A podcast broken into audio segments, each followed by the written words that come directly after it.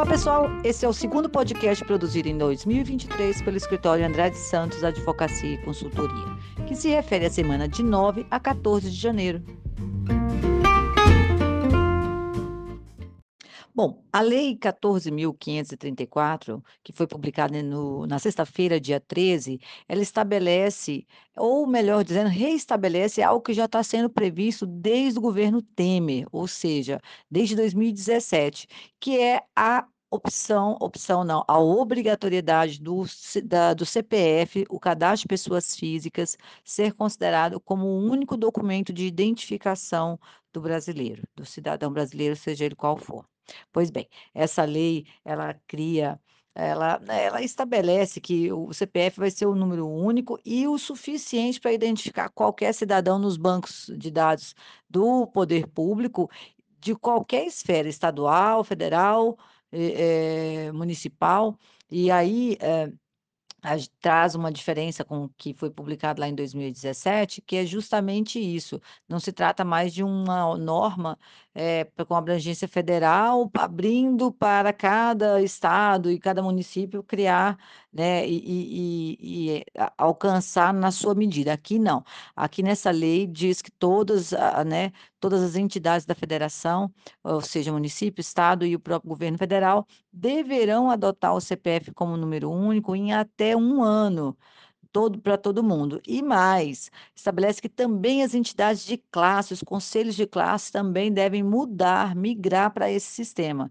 O que equivale dizer que nós, advogados, médicos, engenheiros, enfim, todos que fazem parte do conselho de classe, como também os contabilistas, deverão, a partir desse período de um ano, ou até esse período de um ano, utilizar o CPF como número de identificação profissional também.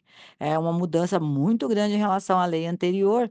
E é, a, a, o prazo para que todo o processo seja concluído é de dois anos, mas para que ah, todos aqueles cidadãos que a partir de agora forem renovar a documentação, ela vai utilizar esse formato e alguns documentos, uma lista né, significativa deles, é obrigatório que conste o número do CPF. Eu posso citar aqui a certidão de nascimento, certidão de casamento, de óbito, alguns que nós já temos, né? Acho que boa parte deles já consta o CPF lá, mas agora ele cria como obrigação, né, eh, que esse número conste nesses documentos todos, porque é esse vai vai ser este o número desses documentos também.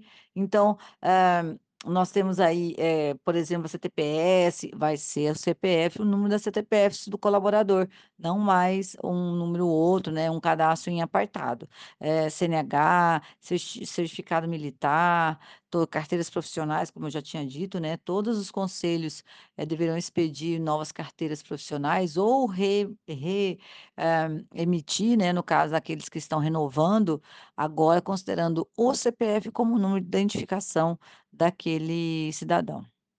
A lei é uma tentativa de desburocratizar, né, simplificar, e eu acho que ela é excelente e se né, conto que realmente nós consigamos aí implantar nesse novo prazo que o governo federal estabeleceu de 12 meses a contar do dia 13, porque a lei entrou em vigor já na sexta-feira mesmo.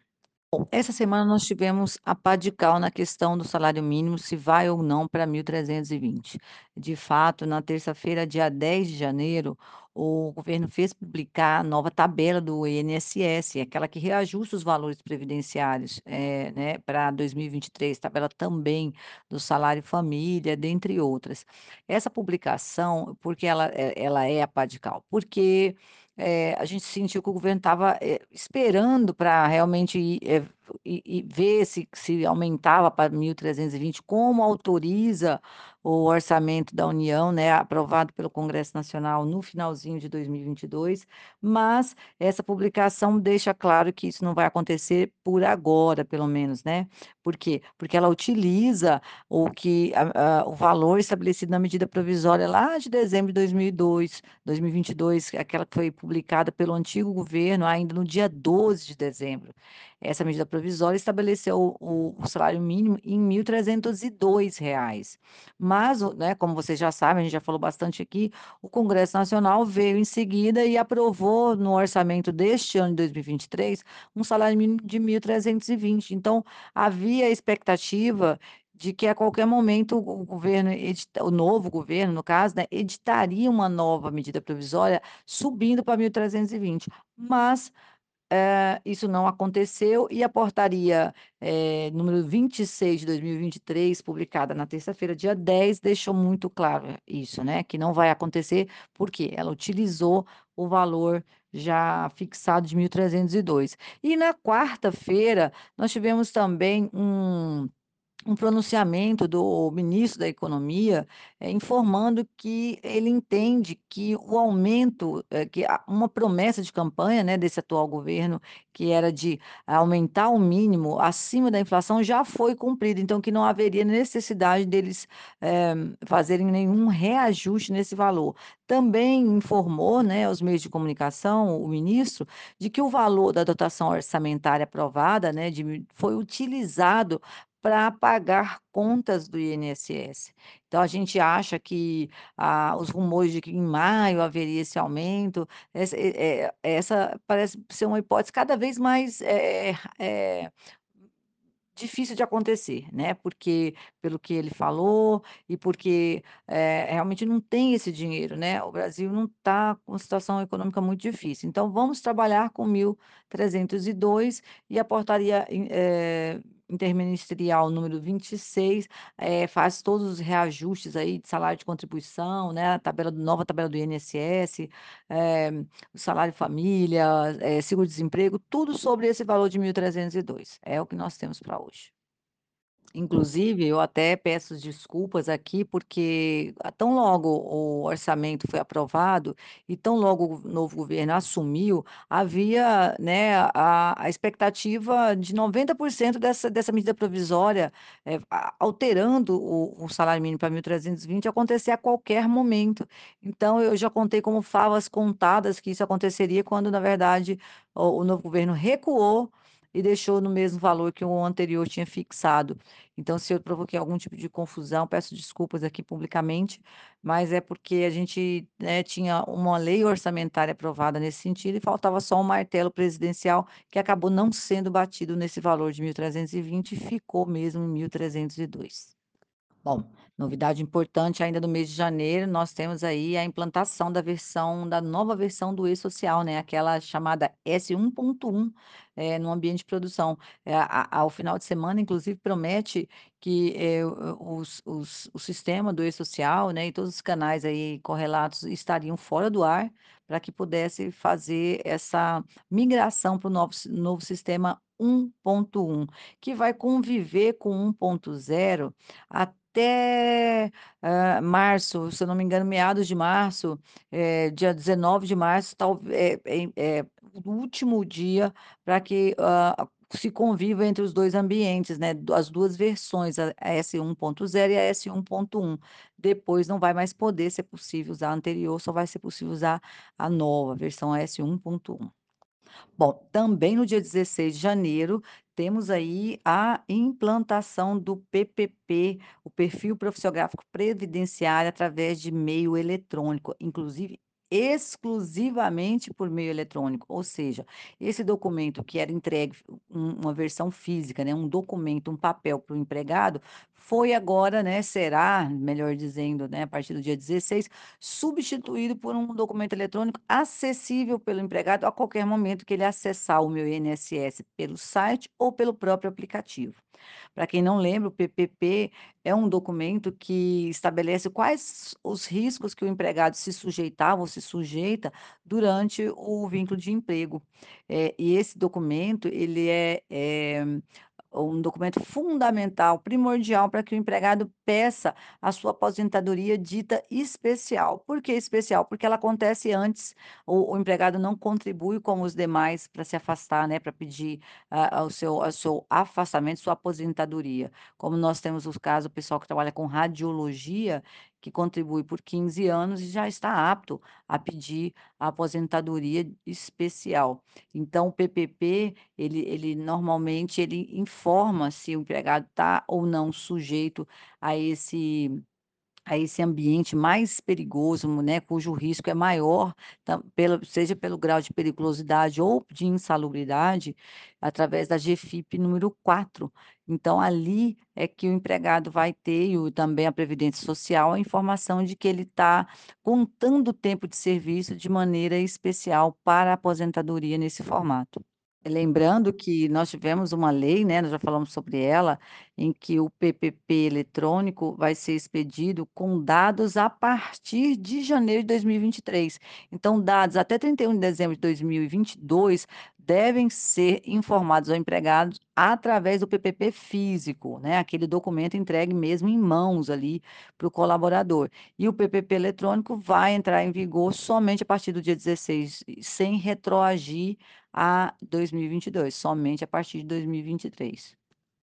Ainda sobre a nova versão do E-Social, a versão S1.1, que vai começar a a vai começar a funcionar a partir de 16/1, nós temos que todos os eventos, né, eh, relativos à à saúde e segurança, todos os eventos estarão, eh eh, contidos nesta nova etapa, nessa nova versão, à exceção de um, e isso é novidade, né, é é aquelas informações relativas aos processos trabalhistas que aquele empregador tem, que é obrigatório que entre no E-Social através da folha, e que deveria entrar agora também em 16/1, mas só vão ser disponibilizados para envio a partir de 1º de abril de 2023. Por quê? É a mesma data em que a a GFIP vai ser substituída pela DCTF-Web exclusivamente, né.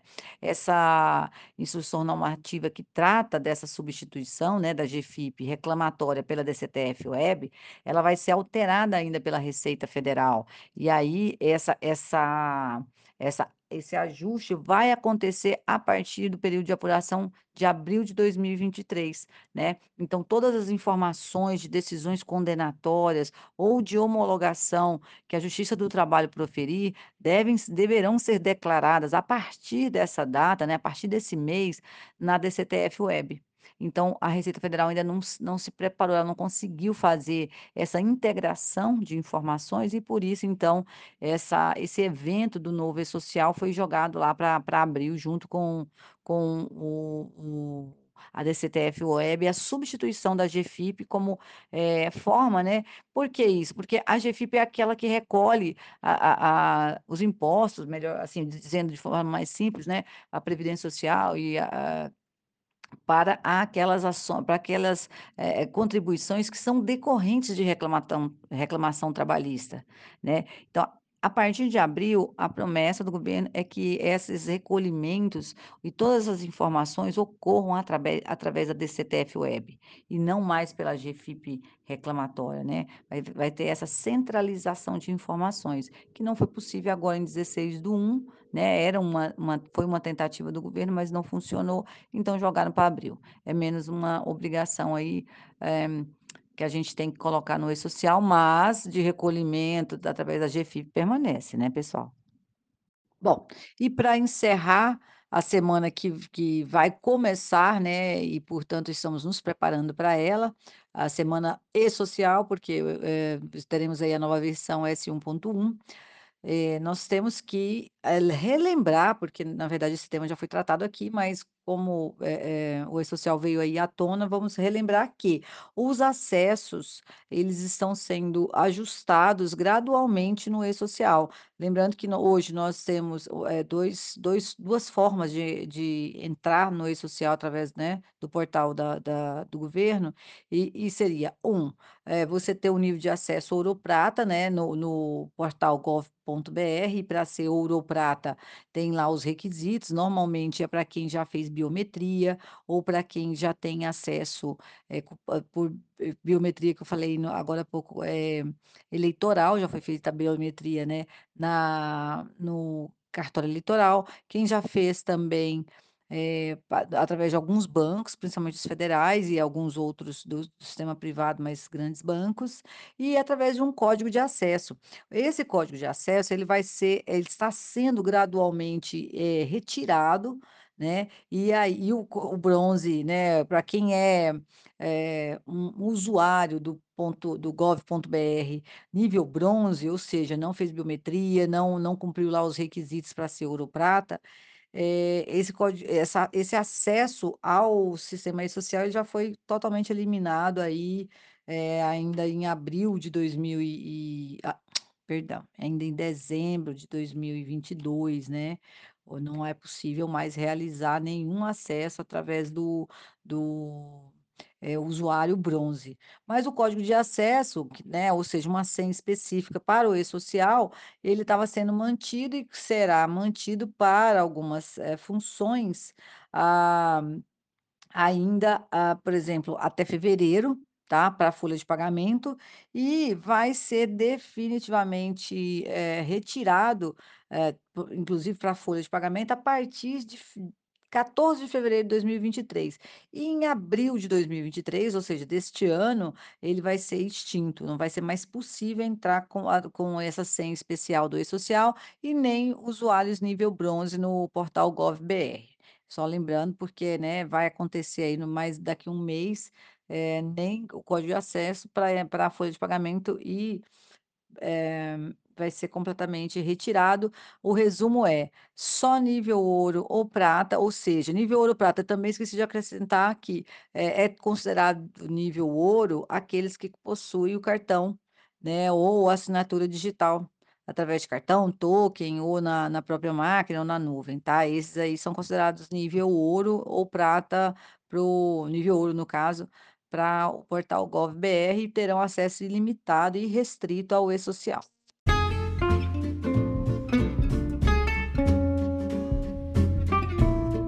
Bom, pessoal, esses foram os assuntos que eu escolhi nessa semana para comentar, dentre tantos outros. Inclusive, ainda estou é, aguardando aí, né, essas placas tectônicas da, da mudança de governo se assentarem para a gente fazer comentários a respeito de outras normas que foram publicadas no final do ano passado. Então aguardem, isso não vai, é, nós não vamos deixar passar. Só estamos aguardando ver se não há nenhuma outra mudança, né, já da, da tantas que aconteceram. E a gente continua à disposição para esclarecer dúvidas, é, receber críticas, sugestões. Basta mandar e-mail para atendimento@andradesantos.com.br. Desejo a todos excelente semana, mais uma vez feliz 2023. Seguimos juntos.